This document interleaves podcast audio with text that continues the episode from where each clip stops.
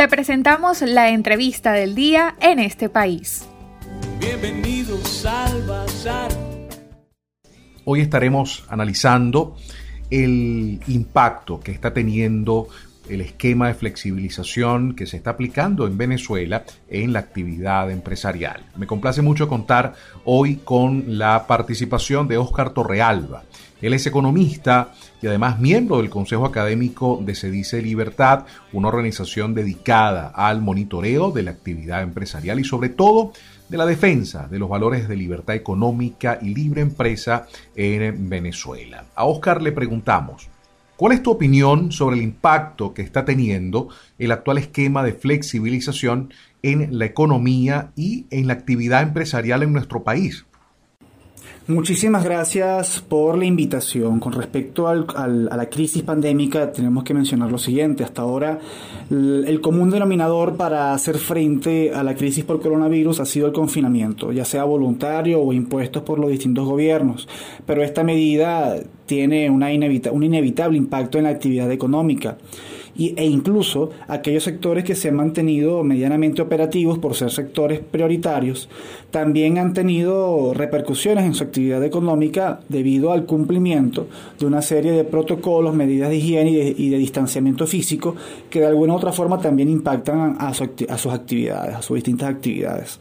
En el caso venezolano se ha optado por, una, por un esquema de confinamiento intermitente que el sector comercial pueda adaptarse mejor que el sector industrial, porque tenemos que tomar en consideración que hay procesos productivos que lamentablemente una vez comenzados no se pueden detener, es decir, el sector industrial no puede encender y apagar la máquina de la noche a la mañana, es decir, hay procesos que son procesos productivos que involucran una cadena de producción más o menos prolongada que significa mantenerse operativos por mucho más de una semana, por supuesto.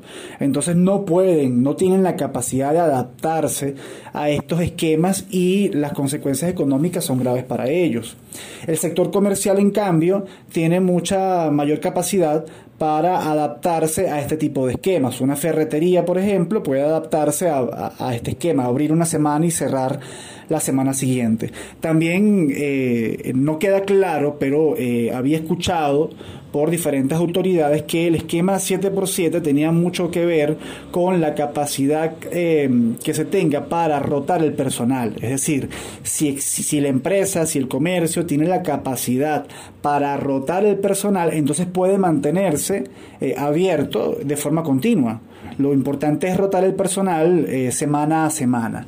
Sin embargo, sabemos perfectamente que debido a la misma crisis económica, eh, más bien hay mucha rotación de personal y las empresas no cuentan con personal de sobra para, digamos, mantenerse operativas y sobre todo en el sector industrial donde cada quien tiene una función establecida y donde cada quien es importante en los procesos. Em, Dicho esto, por supuesto, el esquema eh, no se ajusta y no se adapta a la mayoría. Pero indiferentemente del esquema, el, el, mismo confinamiento como tal va a generar consecuencias. Es decir, esto, esto del coronavirus tenemos que verlo como una externalidad y lo que podemos hacer es eh, atender, por supuesto, la crisis sanitaria y mitigar los costos económicos lo más que se pueda. Lo que ocurre en el caso venezolano es que las empresas se encuentran altamente vulnerables porque ya veníamos experimentando una profunda depresión económica, 70% de disminución del PIB en un periodo de 5 años en un contexto donde, debido a los grandes problemas fiscales, el gobierno no tiene cómo ejercer políticas de estímulo para reactivar o mantener la actividad económica. Entonces las empresas se encuentran no solamente obligadas a acatar el confinamiento y estos distintos esquemas, sino además se encuentran desamparadas en medio de esta crisis. En función de lo que dices, Oscar, es evidente el dilema que enfrentan hoy muchos gobiernos en el mundo o se buscan fórmulas para adaptar la actividad empresarial a estos mecanismos de confinamiento y prevención, o los efectos económicos agravarán la parálisis y el tema de salud y contagios. Como dicen coloquialmente muchas personas, si no te mata el coronavirus, te mata el hambre. ¿Qué recomendaciones pudieran hacerse para la situación venezolana acerca de este tema, Oscar? Bien, existen dos tipos de recomendaciones. Unas recomendaciones en materia de política económica, es decir, unas recomendaciones orientadas a los distintos gobiernos y lo segundo son recomendaciones orientadas a las personas. Actualmente, y voy a comenzar con lo segundo, actualmente estos tiempos demandan mucha capacidad de adaptación. Es decir, son profundos los cambios que se van a generar eh, de cara al futuro el coronavirus e incluso con, una, con, con, la existencia de una vacuna ya está reportando cambios significativos en las estructuras de consumo, de ahorro y de inversión de las familias. Quiere decir esto que, que la realidad va a ser distinta, vamos a trabajar en función de una nueva realidad que probablemente va a exigir mayor distanciamiento físico en general, va a exigir distintos protocolos, vamos a irnos acostumbrando poco a poco a distintas plataformas tecnológicas, aunque no todas las actividades económicas puedan, digamos, eh, adaptarse a estas plataformas. Sin duda alguna habrá algún tipo de adaptación, de, cambios. En este sentido, las empresas, las personas tienen que eh, reinventarse, buscar, digamos, la capacidad de adaptarse a las circunstancias, estar profundamente expectantes ante lo que vaya a ocurrir. Estamos trabajando con mucho nivel de incertidumbre y los gobiernos no pareciera, no tienen claro el panorama o no tienen clara eh, la estructura de ayudas o de políticas que se deben aplicar para recuperar eh, a la región y en general a, las distintas economías. Entonces todo va en función de la capacidad de adaptación y de reinventarse sobre todo. Eh, en el caso de las empresas que puedan, em, digamos, migrar a las plataformas tecnológicas, pues lo importante es que, eh, digamos, vayan, vayan pensando en adaptar, en adaptar sus procesos por completo a estas plataformas, eh, indiferentemente de que exista un cambio o una, una vacuna o no. Con respecto a eh, los gobiernos, los gobiernos tienen que orientarse. Em, básicamente, en el caso latinoamericano, que es el caso, un caso en el que más me preocupa, tienen que eh, orientarse a solucionar viejos y nuevos problemas. Eh, la región latinoamericana eh, tiene grandes dificultades. Por ejemplo, eh, tenemos 54% de informalidad en la región latinoamericana, tenemos un alto nivel de desempleo, tenemos poca seguridad social, el 99,5% de las empresas son pequeñas, eh, micro, pequeñas y medianas empresas que aportan tan solo el 25% del PIB global, es decir, tan solo el 0,5% restante son grandes empresas y aportan el resto.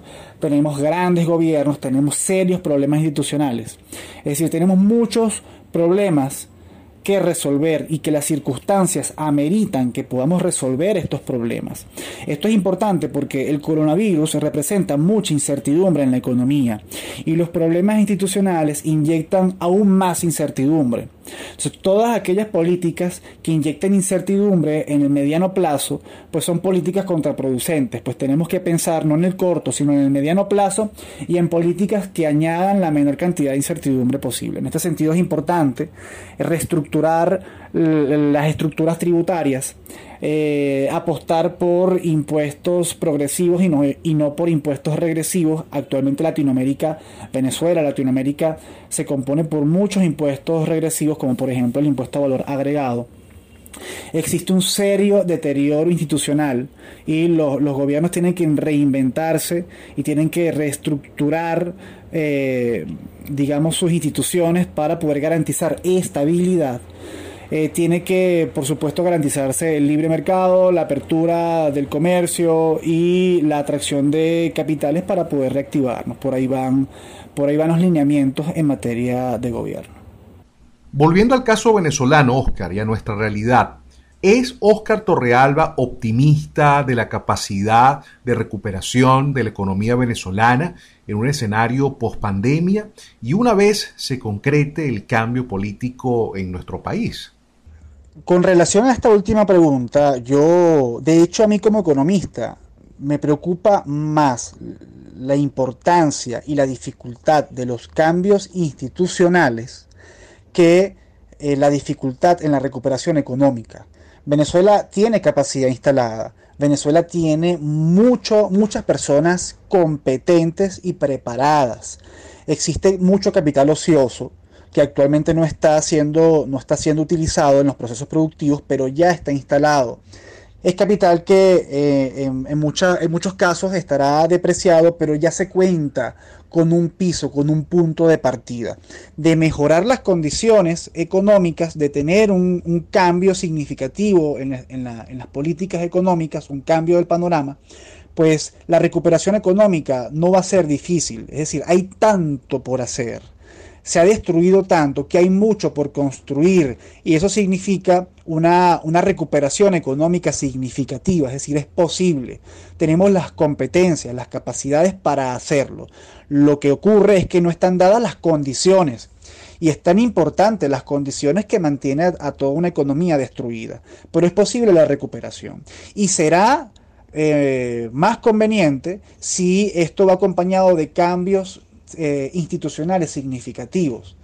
Eh, un gran problema de la región en general es que se han tomado buenas decisiones en materia económica, pero no en materia institucional. Y esto tiene anclada a la región. Y menciono a la región porque tenemos características en común, más aún en Venezuela, donde las instituciones están profundamente destruidas.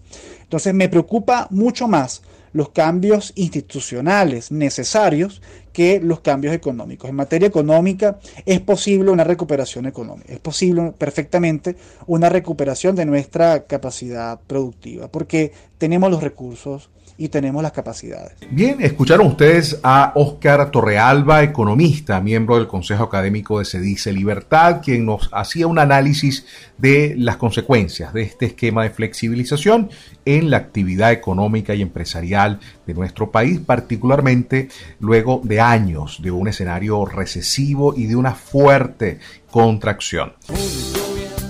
Para conocer más del programa en este país, visita nuestras cuentas en redes sociales, en Twitter e Instagram como arroba en este país radio, en Facebook en este país programa radiofónico y en la página web en estepaís.info.